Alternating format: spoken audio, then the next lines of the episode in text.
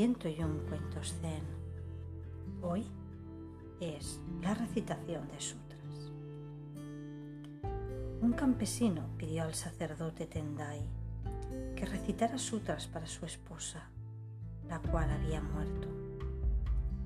Después de que la recitación hubiera terminado, el campesino preguntó, ¿crees que mi esposa hará algún mérito gracias a esto? No solo tu esposa se beneficiará de la recitación de sutras, respondió el sacerdote, sino todos los seres sensibles.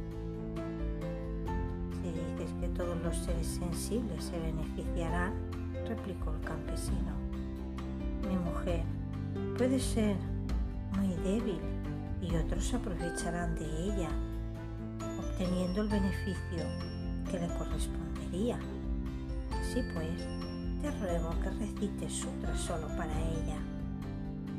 El sacerdote le explicó que un budista deseaba ofrecer bendiciones que redundaran en beneficio de todos los seres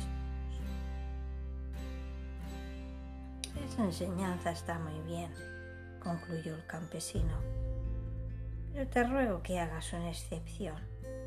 Tengo un vecino que es rudo y mezquino conmigo exclúyele de todos los seres sensibles. Y hasta aquí el cuento zen.